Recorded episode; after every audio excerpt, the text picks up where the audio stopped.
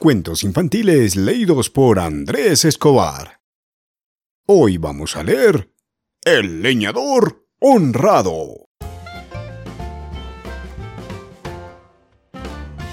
Pero antes de empezar, quisiera mandar unos saludos muy especiales. Primero a Max Miguel. Él junto con su mamá son colombianos pero viven en México, en Ciudad de México.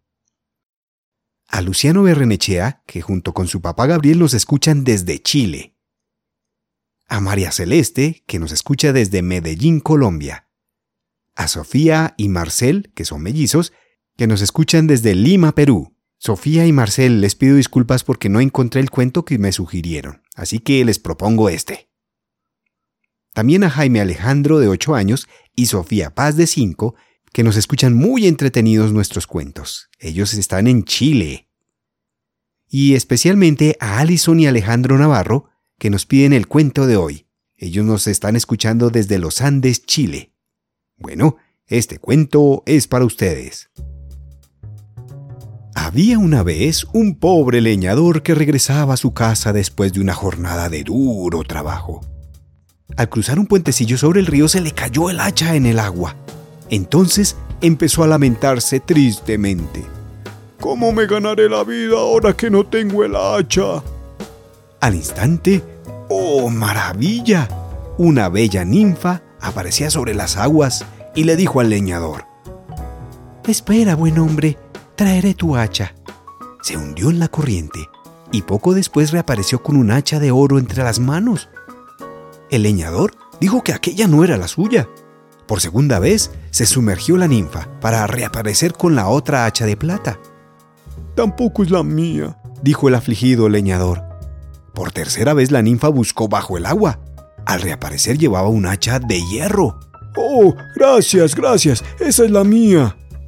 Debido a ello, la ninfa le dijo, Por tu honradez, yo te regalo las otras dos. Has preferido la pobreza a la mentira y te mereces un premio. El leñador dio las gracias y colocó su hacha en el saco. Por el camino se encontró con un vecino. Era un hombre muy codicioso a quien no le gustaba trabajar. Al saber qué había pasado, corrió a buscar un hacha vieja. Después se fue al río a probar suerte. Al llegar a la orilla, tiró el hacha al río y empezó a llorar.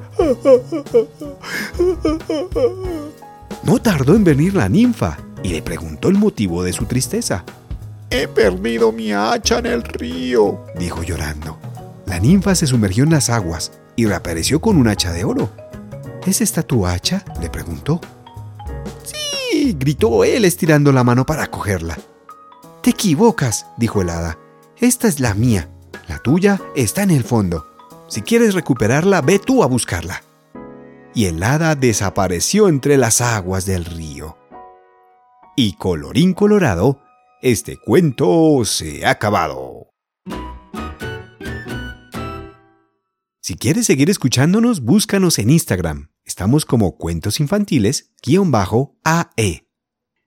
Y si quieres hacer una donación de un dólar por este proyecto, puedes buscarnos en patreon.com barra cuentos infantiles. ¡Chao!